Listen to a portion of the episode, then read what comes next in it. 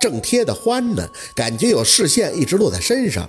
转头，宝四看着贴好一侧对联的若文笑：“二舅，我这回来好几天了，你还没看够啊？”若文轻轻的笑：“四宝啊，别回滨城了，太累了。”“不累呀。”宝四贴好对联的边角，走到若文身边，笑嘻嘻的样子。“你不是听小六说了吗？我这都到正轨了，人都排队找我干事儿呢。”若文的嘴里却叹出口气：“哎，白头发呀，我一眼就看到了。白头发。”本能的伸手摸了摸，啊，这段时间染的不太勤，没事儿，这不打小就有毛病吗？若文摇头，哎，你这是心事重啊，四宝，在家里多好啊，那大城市没啥意思。你走的这几个月，我想了很多，还是在家吧。啊，二舅，我，若文伸手帮宝四拨了一下额前的乱发，你看看这发根都是白的了，你就是太操心了，别学你妈。女孩子安安稳稳的就行，四宝啊，你打小就听我的话，别走了啊，在县城也行啊，离村里还近。你看咱们村现在都找你看事儿，在村里接的活啊，比那徐婆子都多，还是在家吧。宝四垂下眼，二舅，我还是想回滨城，我在那儿都习惯了，还有在家习惯呀。若文刚要进一步说话，就听着小六的声音传了过来：“满意了，你现在满意了，人家都嫌弃我。”宝四愣了愣，和若文一块看过去，只见小六一脸的不忿，旁边的那明月是拉着个脸。若文问了一声怎么了，就迎了过去。没相中？哎，别提了。那明月是窝了一肚子火的样子，摆手：“什么东西？说咱家小六豁唇，属于什么残疾，还要多要五万彩礼？十五万？妈呀，他咋那么敢要呢？我还没看上他们家姑娘呢。”小六更是一副被羞辱的样子。我就说我不看，非要我看，不知道的以为我上赶子呢。从小那王大脸就大，人送外号大月饼，我能吃这句吗？对，之前让咱们吃，咱都不吃了。六妈高低给你找个仙女，让这村里人看看我儿子咋了？我儿子这大个还愁找对象啊？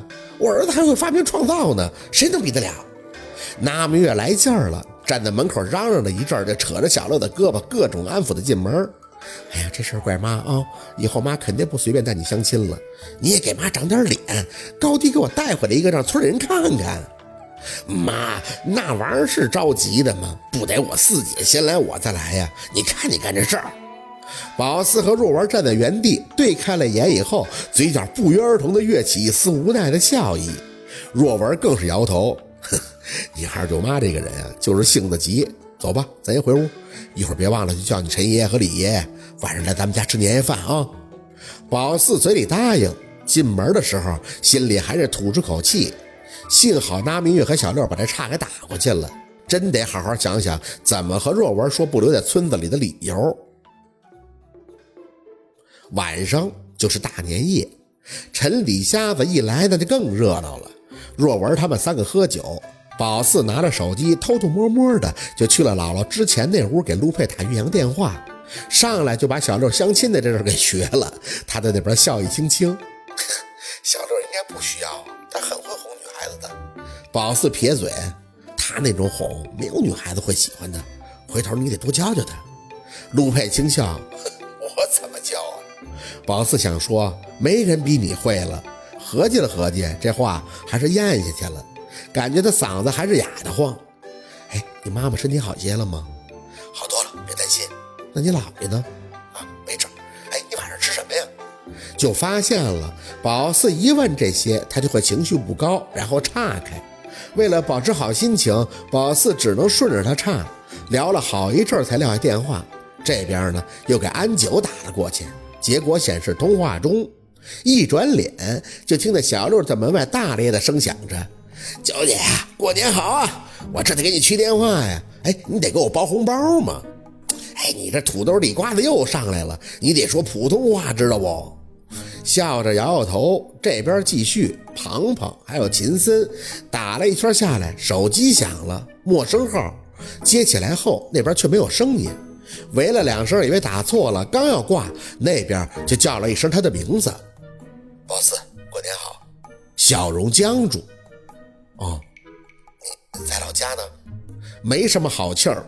嗯，我想跟你说声，嗯，对不起。韩林的声音里满是压抑。我也不知道我是怎么了，其实我那天不是想……别说了，咱们不是朋友了。韩林，你的对不起我接受，但是我不想再跟你有什么联系了。说完就挂了电话。窗外的鞭炮声同一时间响起，宝四推门出去，仰头看向夜空中绽放的礼花。新一年了，伤害终究会过去，希望还在绚烂中燃起。脸颊忽的冰凉，伸手一摸，怎么会哭了呢？匆忙地擦干了眼泪，后腰的那种暗淡的小气流，当即就是一窜，疼得宝四嘴角一咧。这什么情况？这是感慨的？不能吧？心里有不好的预兆。过年最忌讳落泪，他这还是本命年呀！四姐，过年好！小六在身后伸手就圈住了宝四脖子，走啊，进屋找我爸妈要红包去。宝四用笑掩饰自己的心神不宁，回屋呢就给陈李爷爷还有若文、拉蜜月拜年，暗暗的告诉自己不要多想。他薛宝四能走到今天，那凭着就是个吉人自有天相。熬到后半夜才睡，初一起早又按照规矩去大舅家拜年。宝四那是真不爱去，大哥家属也没回来，说是嫂子要生了，还是在城里待着比较安全。在大舅妈家糊弄事儿的拜了年就走了，当然人家也不爱留他。大舅妈那一脸的假笑，说话还含沙射影的架势，看一眼就够用一年的了。出门，宝四给家属去了电话，说过年好，嘴里还不停地问着嫂子情况。家属那边都说好，还是那句话，你就等着做姑姑吧。方梅梅在旁边打趣儿：“宝四，你也抓点紧，以后咱们可以一起聊聊育儿经啊。”宝四却笑不太出来，总觉得为大哥这孩子心提着，可聊了一路也没问出个子午卯酉。进院以后，也就只能放下了手机。算了，这都要生了，操心也没用啊！心闹腾着拉开房门，刚要回屋，就看到了若文和一个年轻人坐在那个都是瓜子糖果的桌边谈笑。没等宝四开口，若文的笑样然的招手：“回来了，四宝，来进来。”宝四站在原地愣了一下，眼看着那个年轻男人瞧着宝四的眼睛亮了一下，那神情见得太多了，回头懵懵的看向姥姥那屋。小六抱着笔记本，很默契的把头伸出来，对着宝四做了个口型：“相亲对象。”好，今天的故事就到这里，感谢您的收听。喜欢听白好故事更加精彩，咱们明天见。